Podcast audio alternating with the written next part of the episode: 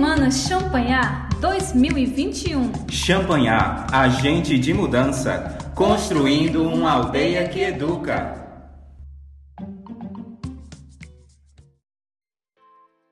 Olá, maristas de Champanhar.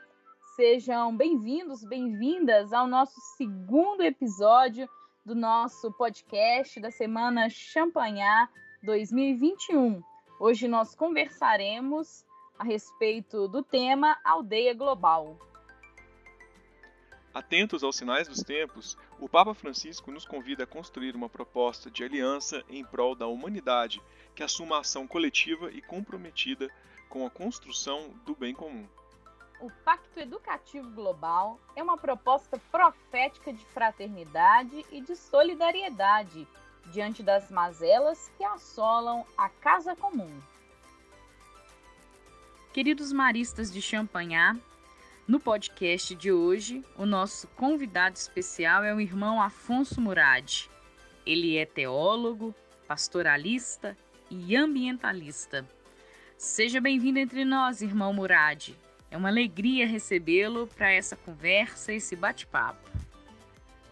Oi, Tânia, que alegria poder conversar com você e com o Igor, com aqueles que estão nos ouvindo também. Irmão, então, para não perdermos o trem, é, vou começar com uma pergunta. É, o Papa Francisco, na Laudato Si, ele lança um olhar para a ecologia integral e também para a sustentabilidade. Diante do contexto atual de aldeia global, que desafios é, você destacaria e quais reflexões pontuaria para que possamos é, concretizar as propostas ou a proposta de Francisco? Olha, o Francisco usa a expressão ecologia integral no capítulo 4 da Laudato Si. Esse documento bonito que eu recomendo que você que está nos ouvindo, baixe da internet e leia, porque tem tanta coisa bonita. A ecologia integral não é a ecologia só do verde. Porque às vezes as pessoas pensam ecologia, pensa logo em floresta, mato, bicho. Tudo isso é importante, claro, mas ele mostra que a ecologia ela começa com o aspecto ambiental, mas ela tem consequências, porque a maneira como hoje, na sociedade praticamente do mundo inteiro, se extraem os produtos, se produz, se consome, se consome e se joga fora, porque infelizmente se aproveita muito pouco, está causando um impacto no mundo inteiro é uma sociedade do descarte. Então, a, a, a ecologia ambiental logo se liga com essa econômica, que é o jeito de produzir. Então, tem que modificar o jeito de produzir e nós que somos consumidores também temos critérios para consumir, porque o consumismo está acabando com o mundo além de, de, criar um vazio enorme nas pessoas. Então, a ecologia integral ela significa uma junção da ecologia ambiental com uma nova forma de produzir, de consumir e de reutilizar, com políticas públicas que valorizem a sustentabilidade. E também, olha que interessante, na Laudato Si, o Papa Francisco fala da uma ecologia cultural, que são as maneiras como as diferentes etnias, povos elaboram seus significados. Então, a cultura não é uma coisa parada como um folclore, ela é algo que a gente vai criando, sustentando, modificando. E aí ele, ele fala uma coisa muito séria, ele diz a destruição de uma cultura, pensando principalmente, por exemplo, nos povos indígenas, é tão sério, tão grave quanto a destruição de uma espécie. E depois a última parte, quando ele se refere à ecologia integral, ele fala da ecologia urbana, que também é uma novidade, porque a gente pensa ecologia sempre ligado à terra. Ele diz que a ecologia urbana é fundamental, o que eles chamam de ecologia do cotidiano, porque grande parte das pessoas hoje no mundo e no Brasil, isso é notório, vive nas cidades. Então, a respeito da qualidade de vida, o alimento que a gente consome tem acesso a ele ou não, o transporte, a qualidade do ar, a convivência, tudo isso faz parte do que a gente chama de ecologia do cotidiano, ecologia urbana. Então, a ecologia integral é a, a soma disso tudo, de uma ecologia ambiental com uma, uma nova opção de progresso, de, de produção de consumo, da questão das culturas. Aí você imagina como é que entra toda a questão étnico-cultural hoje no nosso país, a diversidade é, de etnia e de gênero no nosso país, como isso também tem a ver com ecologia. Irmão, a, a irmã Afonso Murad, é, nesse sentido, o Papa parece destacar que há é, que, que, que deva haver né, o princípio do bem comum, não é isso? Então, para que de fato a ecologia integral funcione, é preciso haver a preocupação por esse, por esse aspecto, né? É, é, o, o, bem comum, a justiça, né? Que, que de fato integre todas essas é, dimensões que nos colocam aí numa esteira de qualidade de vida, né? Como o senhor havia falado. Olha, esse tema do bem comum ele é muito importante. E veja como ele aparece agora, nesse momento da pandemia. Quando a gente pensa em bem comum, nós estamos pensando no bem não só meu, mas de todos. Então, se a pessoa pensa somente em si própria, ela diz: Eu não preciso usar máscara, não. Eu posso ir numa festa e se dane o resto. Agora, se ele está pensando no bem dos outros também, então vai dizer, poxa vida, eu preciso usar máscara porque eu não somente estou protegendo a mim mesmo, mas eu estou protegendo os outros. Eu não vou aglomerar porque isso pode significar multiplicação do vírus que vai prejudicar outras pessoas. Então, você vê que a, a, o tema do bem comum exige da gente uma reeducação, né? a gente adotar cada vez mais hábitos que levam em conta as consequências das nossas atitudes. Na ecologia, se fala em pegada ecológica. Muito interessante. Foi uma pesquisa feita por é, ecologistas do mundo inteiro que mostraram que aquilo que a gente consome é, precisa ter uma quantidade de espaço e de tempo na Terra para ser reposto. Então, se a nossa pegada ecológica não é um, uma pegada assim, é a pegada de, uma, de um boi, né? é pesada, é, é, a gente vai somando essa quantidade de pegada ecológica, o planeta não dá conta de retomar, de reequilibrar-se.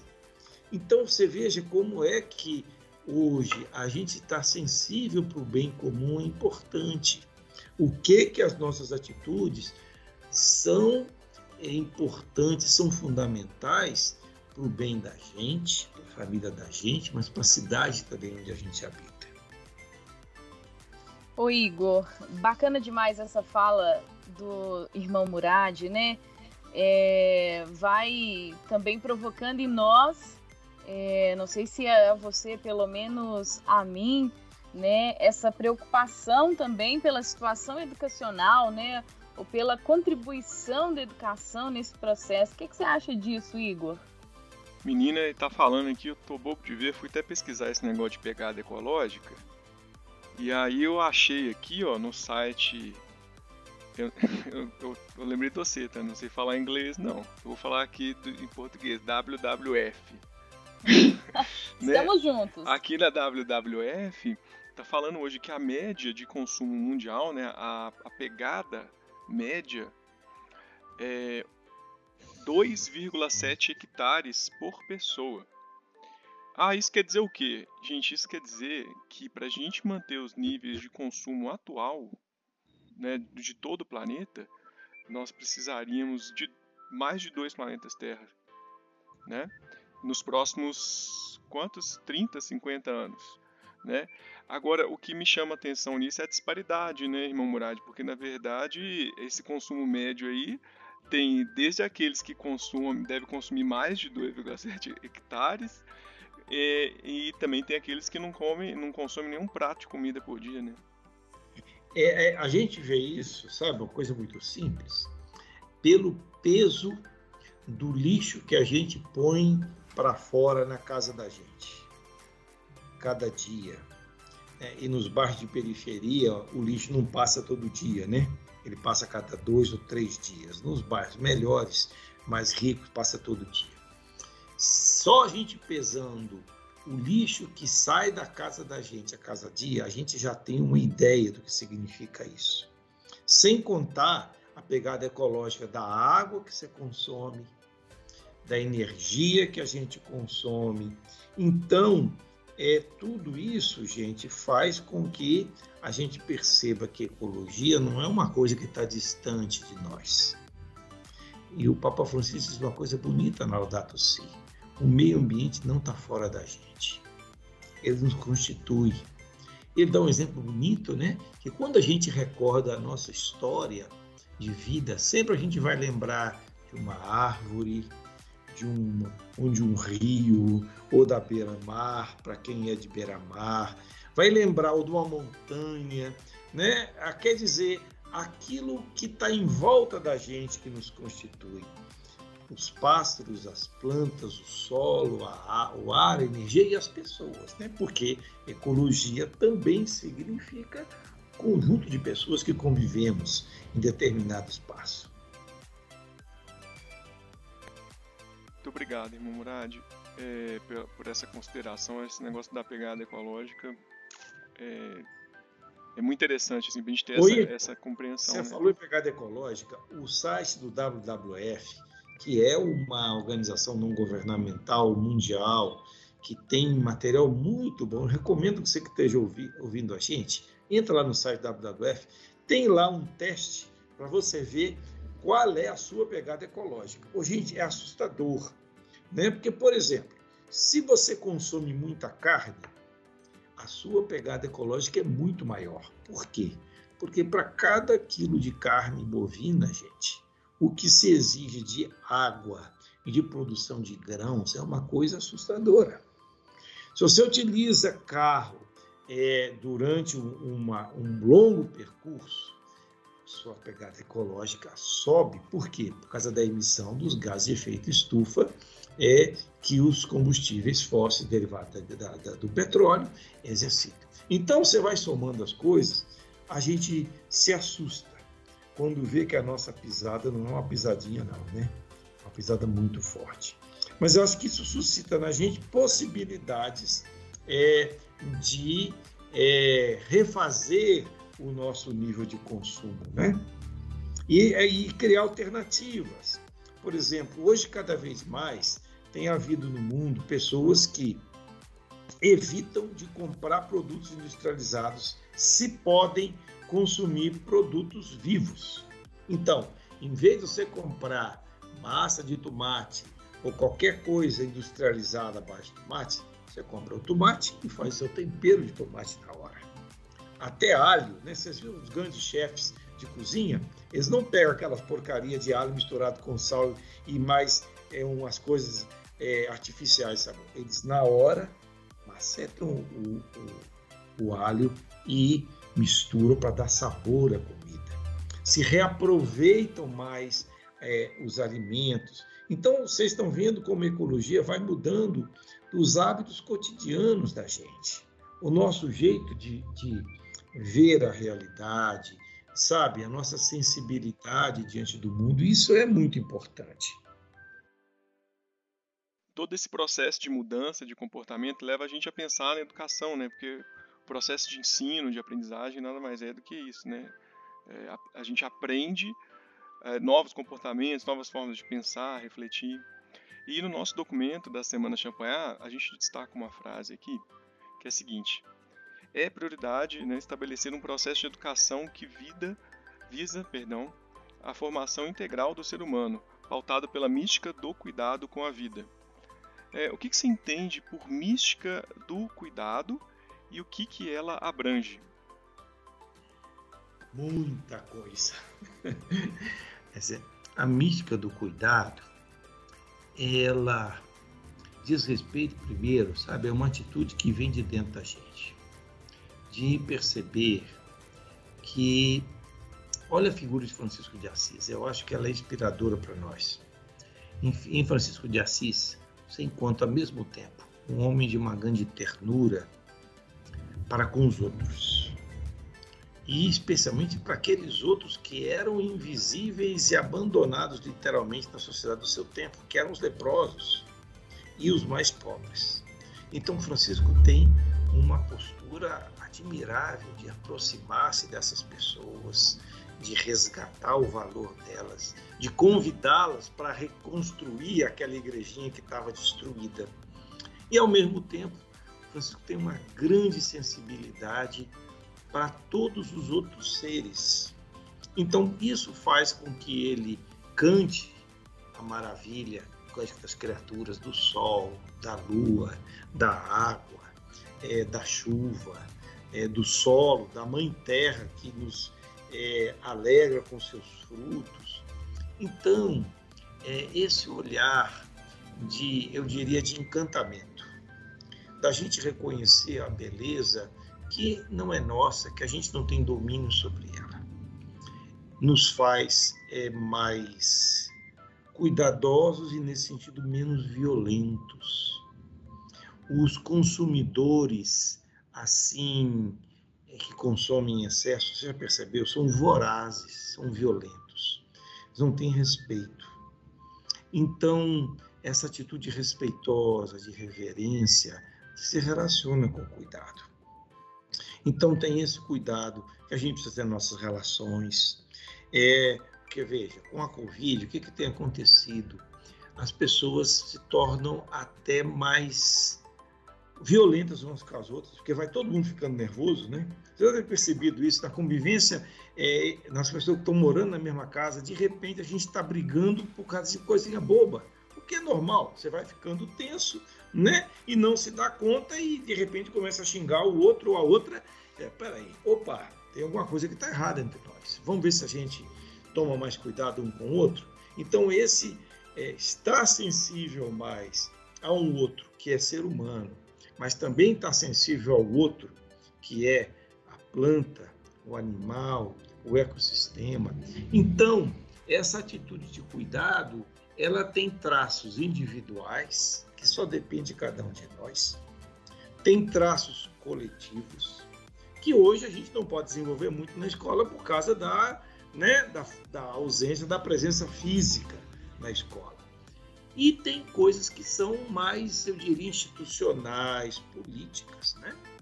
Quer dizer, é, é visível que o atual presidente da República e o seu ministro do Meio Ambiente são pessoas violentas, destruidoras. Elas não têm, eles não têm no coração o espírito de cuidado. Então, podem destruir a Amazônia à vontade, né? Se descobre uma grande quantidade de madeira ilegal, como foi descoberto, em vez de punir os madeireiros, pune quem descobriu, pune quem descobriu o crime. Quer dizer, isso é uma falta de cuidado, uma falta de cuidado que se traduz por atitudes violentas. Em vez de cultivar a paz, cultivar, eles cultivam que as pessoas comprem mais armas, porque com mais armas, aqueles que têm dinheiro para comprar uma arma que custa 5 mil reais e armamentos, né, vão proteger-se a si próprio, não aos outros, e poderão fazer violência aos outros. Então, acho que o tema do cuidado, ele tem consequências para cada um de nós, por isso que o Papa Francisco fala em conversão ecológica, tem consequências nos relacionamentos mais próximos que nós temos, mas também tem consequências na maneira como a gente organiza o país, como a gente organiza a economia, a, e, e como é, o cidadão, a cidadã, quando escolhe os candidatos, tem que ter essa lucidez. Inclusive essa lucidez de denunciar essas coisas absurdas que estão acontecendo no nosso país. Entende? Isso faz parte da cultura do cuidado. A cultura do cuidado também significa lucidez, porque é essa lucidez que, é, com esse espírito de paz, nos conduz a buscar alternativas. Irmão Murad, talvez por isso o Papa Francisco é, tenha salientado desde o início da pandemia, né, a urgência de não permitirmos que uma outra pandemia concomitante à da Covid-19 se alastre entre nós. Embora nós já vejamos muitos sinais delas, né, é, dela, o Papa Francisco nos fala é, de cuidar para não sermos indiferentes neste momento, né? E eu fiquei me lembrando aqui também, é, inclusive nós o citamos né, no texto base da Semana Champanhar, do teólogo Leonardo Boff, que inclusive fala é, de ser necessário né, cultivarmos é, a perspectiva da ética da terra, né? E, e, desta ser a essência do ser, do ser humano, né? É, a terra, ela é, é, manifesta tudo aquilo que nos é próximo, né? Tudo aquilo que é, é, nos, é nosso chão, é onde nós é, pisamos, né? Mas ao mesmo tempo também é o lugar que nos arremete, né? Que nos, que nos faz é, ter em nosso horizonte, né, tudo aquilo que é o infinito, tudo aquilo que nos que nos supera, né, que nos transcende. Então é, é de fato necessário construirmos esse é, equilíbrio dinâmico. É, você falou, né, da perspectiva de Francisco de Assis que tratava a questão do cuidado, vivia o cuidado como uma mística e nesse sentido é, Francisco é, de Assis né, chamava todos os seres e criaturas de irmãos e irmãs.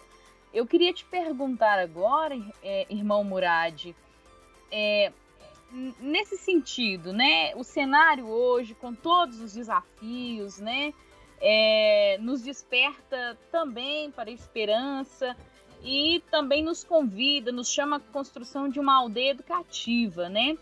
É, quais seriam as características né, é, próprias da espiritualidade marista que você apontaria e que contribuem para a construção de uma aldeia educativa pautada no discernimento é, do coração e que chama crianças, jovens, adultos, idosos, né, a transformação dessas realidades tão cruéis que a gente tem assistido. Então, quais as características próprias né, da espiritualidade marista que nos ajudam a pensar todas essas questões?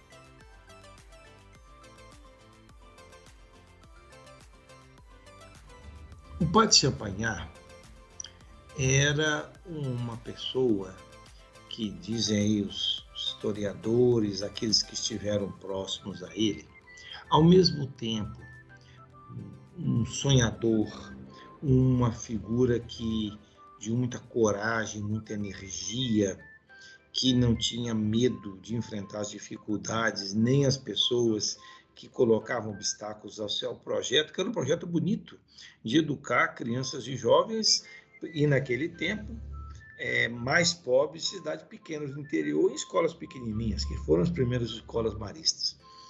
É, e, ao mesmo tempo, ele tinha um cuidado e um carinho impressionante com as pessoas. Narra um testemunha do processo de canonização dele, né? Que uma vez é, uma pessoa veio pedir um colchão porque não tinha colchão para dormir. E procuraram na casa se tinha algum colchão velho e não tinha. E o padre Champagne simplesmente pegou o colchão dele e deu de presente para o cara. Né? E ficou um tempo sem colchão, dormindo arrumou umas coisas improvisadas lá e dormiu lá. Então, você vê que aí tem uma, uma coisa do, do sensível à dor do outro, que nós chamamos hoje de empatia. Essa característica do nosso carisma, que não é muito falada, mas é real, né? porque quando a gente pensa em presença, em simplicidade, é, nós estamos falando disso, né? É, de um cuidado cotidiano, de uma sensibilidade ao outro. E você vê como é que hoje, nesse contexto da pandemia, como isso é importante, né? A dor do outro nos toca, a dor da outra nos toca. É, e nos mobiliza o que, que a gente pode fazer. E é tão bonito ver que no Brasil inteiro nós temos iniciativas, seja da igreja, seja de outras entidades do Estado Civil, de ajuda emergencial para quem precisa mesmo, né? Comida, são é, coisas elementares para sobreviver. Então, eu penso que a, o carisma marista, é, ele se ele se molda conforme os contextos, mas ele tem essa característica da simplicidade que é muito bonito, que significa o quê? A gente não ficar enchendo a nossa vida de coisas desnecessárias ou de aspectos que não são básicos da nossa vida. Há hoje um movimento no mundo inteiro chamado Movimento da Simplicidade Voluntária. Pode procurar na internet, você vai achar umas coisas muito legais. E antes desse movimento acontecer, o Padre Sapunhar já tinha isso como algo no coração. Depois, é, tem esse aspecto de Maria ser a nossa inspiradora. E quando a gente lembra de Maria como nossa inspiradora, é aquela mulher que educou Jesus junto com José, não foi sozinho, mas que também se fez aprendiz. E nós, a gente vê no Evangelho como as atitudes de Maria, ela há momentos em que ela parece que se retira de cena para pensar, para meditar, para saborear o sentido dos acontecimentos. Depois ela volta de novo, ativamente, seja estar presente junto a Isabel, seja para garantir que a festa de Caná continue. Então, é, Maria simboliza para nós esse duplo movimento é, da interioridade e da iniciativa. Né? De uma interioridade que não significa isolar-se do mundo para ficar nas alturas, sozinho ou sozinha, contemplando uma mística que nos tira da realidade, é, e também essa mística da, da atuação. Né? O que é preciso fazer, a gente vai fazer. E nós, como educadores e educadoras, a gente vai descobrindo coisas, né? Quantos de nós agora aqui nesse tempo que não teve aula presencial, a gente teve que fazer um esforço enorme para garantir processo de aprendizagem, para, é, para oferecer um mínimo de sintonia, porque sem sintonia não tem aprendizagem né? Sem o mínimo de emoção não tem aprendizagem. Então eu quero também aqui manifestar a, a minha alegria e gratidão para todos os educadores e educadoras que nesse tempo tão difícil estão fazendo um esforço enorme, né, para garantir que os conhecimentos, as habilidades e o desejo de aprender se mantenha vivo no meio dos nossos alunos. Sem dúvidas, né, Igor? É, essas características que o irmão Murad aponta, né? Simplicidade, sensibilidade, empatia, atuação, né? Coisas, coisas muito bacanas, né? O que, que você acha disso tudo, Igor? Eu acho que isso tudo nos mostra que a realidade grita por novos rumos, né? Como diz no documento que vocês escreveram, né, Tânia? É, chama que a gente né, exige que nós lancemos um olhar diferenciado para o contexto atual e não fiquemos só na reflexão, né? Que a nossa reflexão é, se transforme também em ação transformadora, né? E aí aproveitando para a gente é, pensar nisso junto com o irmão Murad, queria saber de, dele, né, se ele tem quais sugestões de compromissos e transformações é, ele pode sugerir para nós nessa a partir dessa temática, né, da Semana Champanhar 2021, que é Champanhar agente de mudança.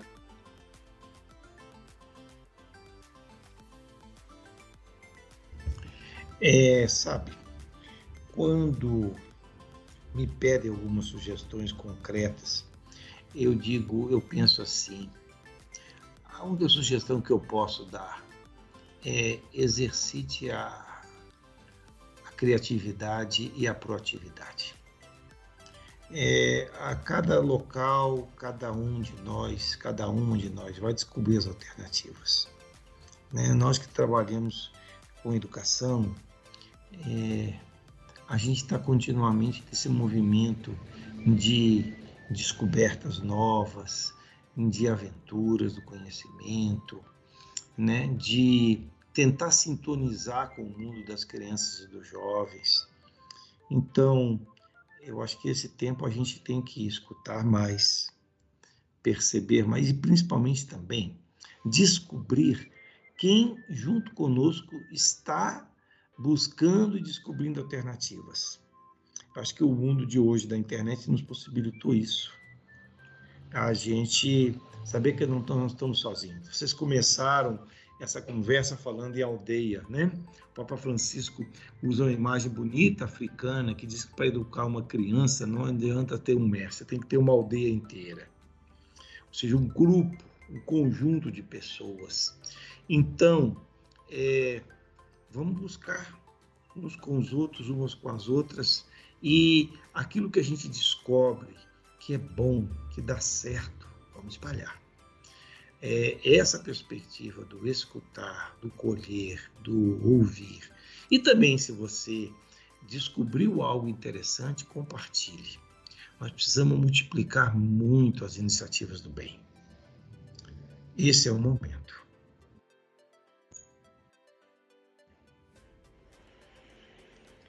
Por isso que diz a música, né, cantada pelas comunidades eclesiais de base, né, sozinho, isolado, ninguém é capaz.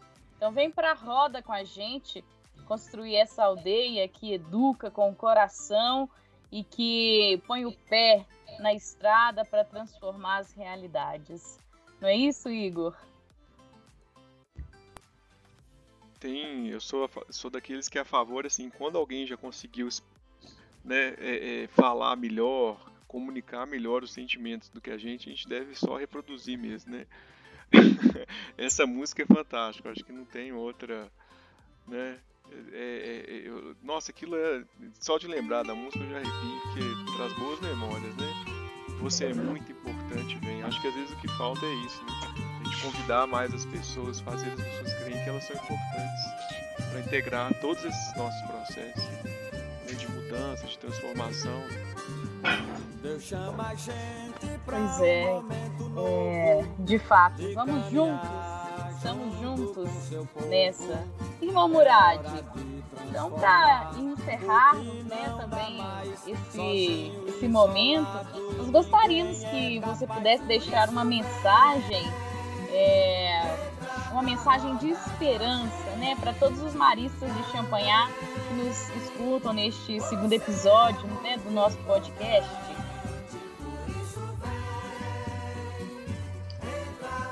Se você é educador, educador, está escutando a gente, eu digo obrigado. Obrigado que você faz parte dessa corrente de vida não é possível crer. É, obrigado porque você está com a gente nessa. É uma luta difícil, árdua, fácil. Eu sou professor também, entendeu? Então, quando começo a dar aula, em vez de ter na minha frente pessoas concretas, tem só aqueles, aquelas carinhas, e o pior é quando os caras ainda tiram, ainda deixam só a fotografia, é horrível. É, a gente quer ter interação, quer sentir mais, não mas é o limite desse momento. Então, nos assumir esses limites e cuidarmos uns dos outros. Uns dos outros para que a gente não fique doente e para que a gente lute para ter vacina para todo mundo o quanto antes, porque isso é uma, é uma obrigação do poder público é, e que a gente seja é,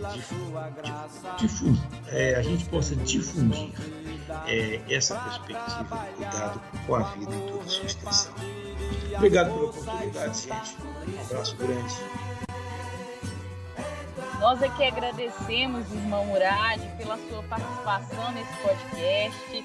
Estamos agradecidos, agradecidas pela partilha do conhecimento, da mística marista e também pelas provocações que você é, fez aos nossos corações é, neste dia.